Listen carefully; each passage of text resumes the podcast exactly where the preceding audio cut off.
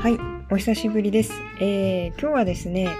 えー、2ヶ月ぶりの更新となっております。えー、5月8日の土曜日でございます。えー、まあ、この2ヶ月間、一体何があったのかと言いますと、まずその1、えー、新潟県の方から引き上げてきました。えー、これまで地方移住というふうなお話しさせていただいてたんですけども実はあのー、新潟県の少しあの北の方の方に、えー、しばらく3ヶ月ほどお世話になっていたんですけれどもそちらのアパートを引き上げまして、えー、今どこにいるのかと言いますと、えー、実は私、えタイトルにもあります通りアメリカに、えー、渡米をいたしました。いや、あの、本当に、あのー、バタバタで、なかなかこういった移動などの制限がされている中での、あのー、渡米という形になってしまったので、えー、それなりに大変なこともあり、えー、更新ができていなかったという状況なんで、今日はですね、えー、まとめて、えー、地方移住してみてどうだったのっていう話と、まあ、アメリカに引っ越してきて、ようやく1ヶ月が経とうとしているところで、えまあ、アメリカの現在の状況どうなんだろうっていうことを、えお話ししていきたいなというふうに思っています。えまずですね、あのー、まあ、アメリカの話からしましょうか。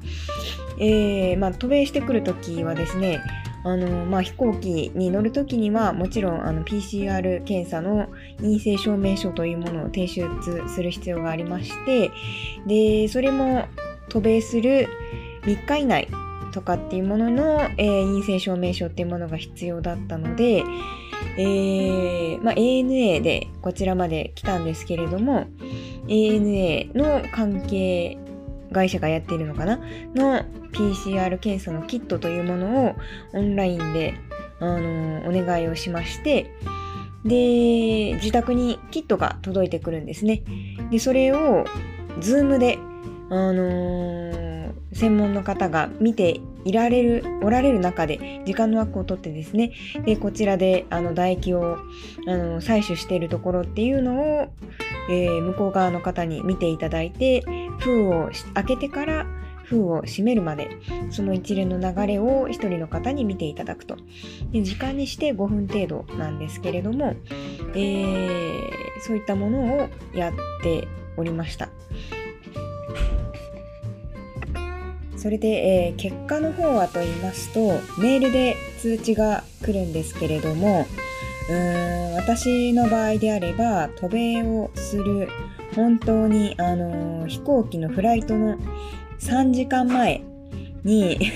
もうちょっと早めにやればよかったのかもしれないんですが、というよりかは、あのー、日本郵便さんの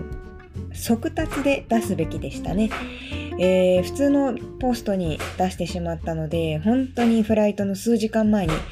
あのメールが届くという形でバッタバタだったんですけれども、えー、成田空港でのコンビニで、えー、プリントアウトをして、えー、そちらを提出して無事なんとか乗ってくることができたという状況になっています。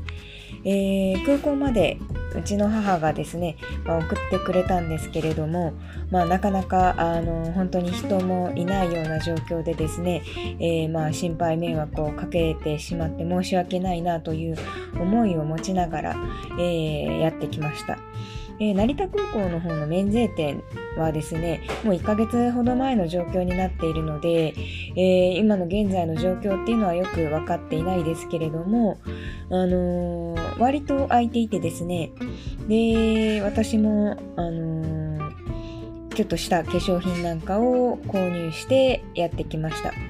で、機内は、あの、どれぐらい人がいたのかというとですね、まあ、ざらっと結構人がいたかなというふうに思います。えー、まあそんなこんなでですね、こちらにやってきまして、で、こちらではですね、今、あの、ニューヨーク近郊に、えー、住んでいるんですけれども、あのー、まあ、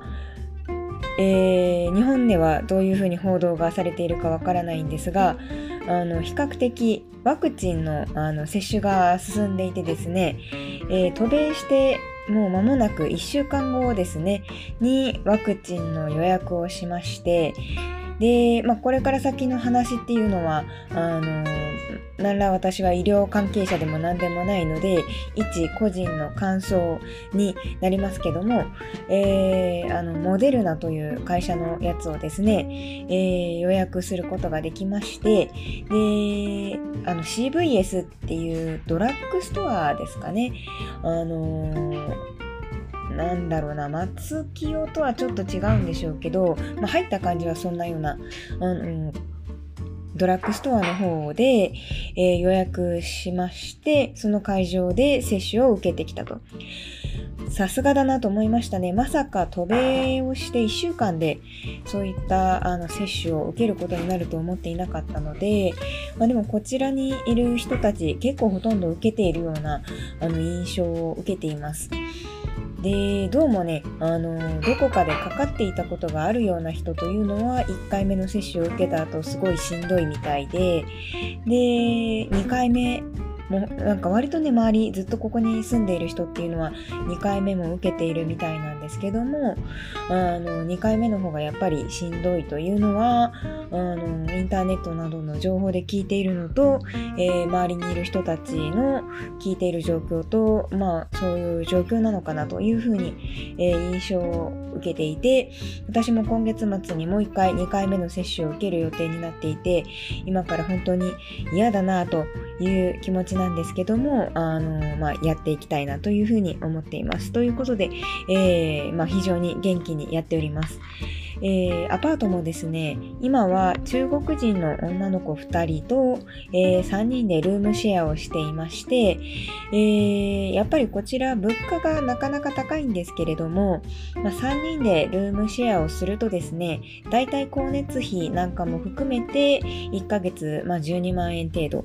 のお部屋になってます。まあ、それなりにまあ高いですけども、うーん、まあ、3人で住めているからなんとかなっているかなというような状況になっています。はい。で、まあね、日本の食べ物来る前とかは、あの荷物を送ろうと思ったんですけども本当に今コロナの状況で、えー、普段であれば EMS っていう日本郵便から送る、えー、宅急便が一番国際郵便という意味では手ご手頃な価格でそして1週間くらいでてあの送ることができるということであの便利なんですけども今どうも、あのまあ、私が窓口で聞いた話ですとあの旅客機の空いているスペースに載せせて、運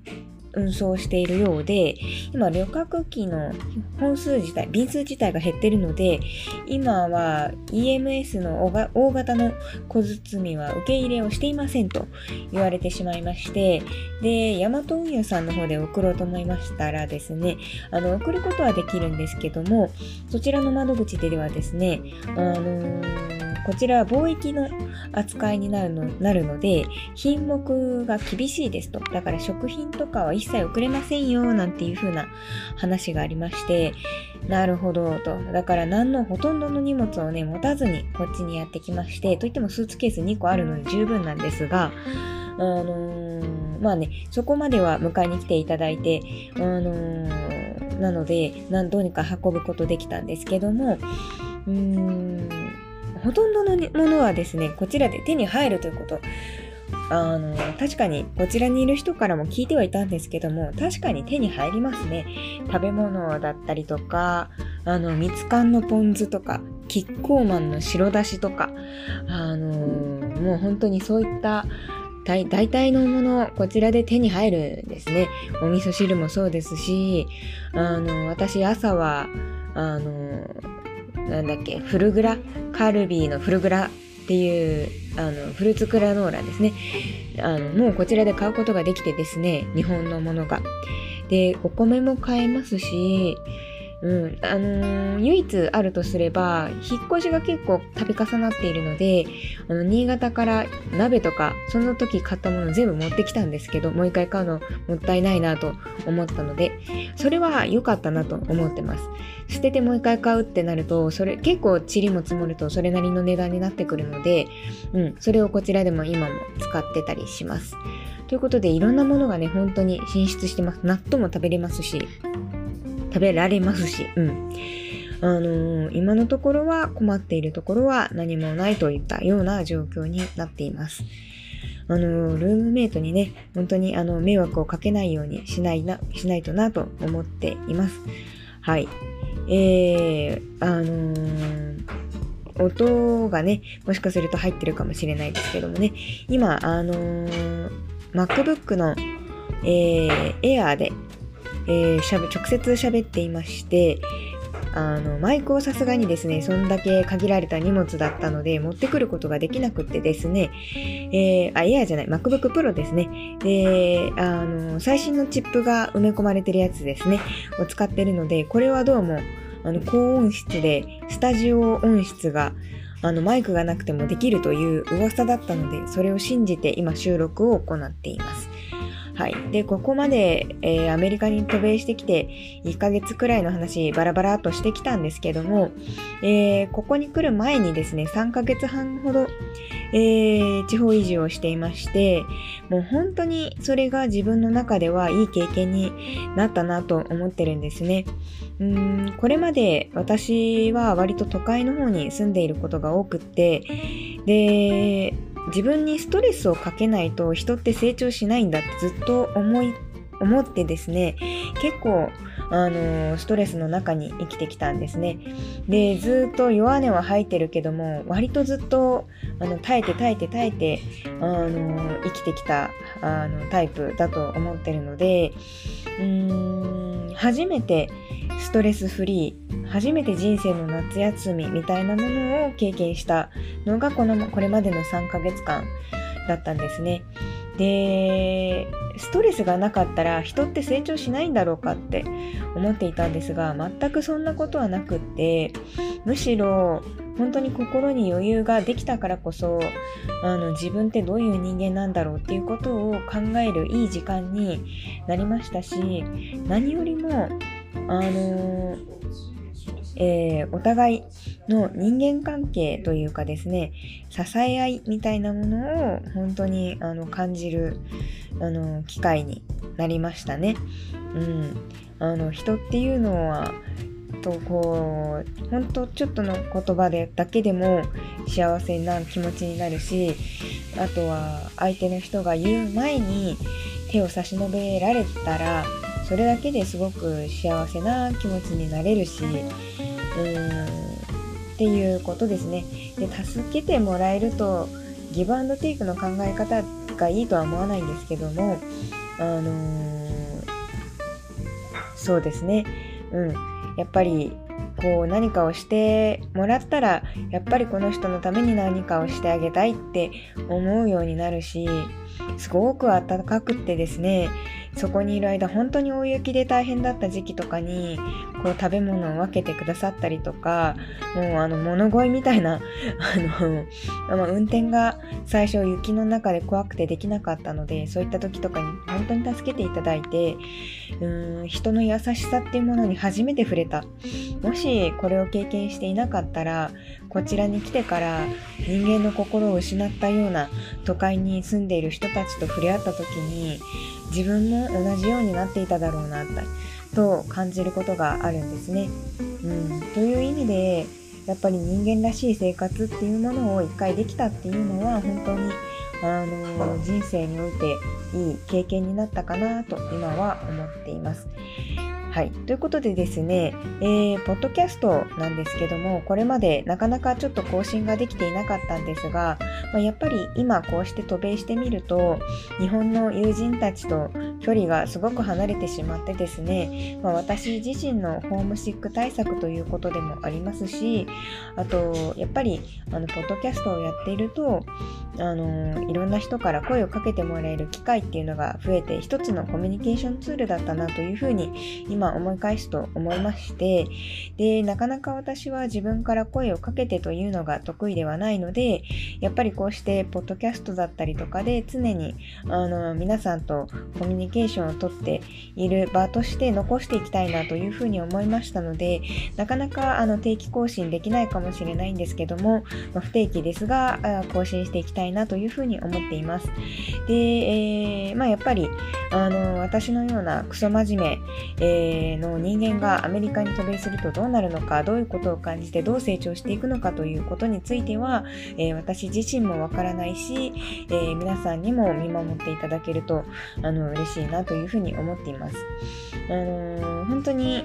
えー、こっちに来てからですね何人かの人に将来何やりたいとかあるのかっていう話をしれーっと聞いたんですけど、えー、それが答えられる人が結構多いなとあの本当に皆さんしっかりしてるなと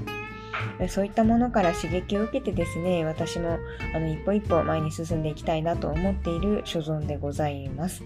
はい。で、まあ、間もなく、ポッドキャストを開設してから、えー、あと2ヶ月程度で1年になるということで、えー、これまで、えー、わらかみトークというあの謎な名称でやってきたんですけども、えー、そういったような、あの、まあ、真面目系女子と言って自分で言うのもあれですけども、どっちかというと、まあ、ネクラですね、が、あの、そういったパーティーペーポーが集まるようなところに、えー、行くとどうなるのか。っていうようなコンセプトでなんかちょっとできないかなと。えー、アメリカの情報を発信しているポッドキャストっていうのは結構あるんですけども、えー、やっぱり皆さん社交的な方が多いかなと思っていますので、でも、うーん、そうでない人であっても、うん興味があるのであれば渡米できるし、そういったあ何かの一助になるといいなと、え今は思ってます。ということで、えー、大体、えー、17分程度今まで喋ってきましたけども、えー、どうぞこれからもよろしくお願いいたします。ではまたお会いしましょう。じゃあね。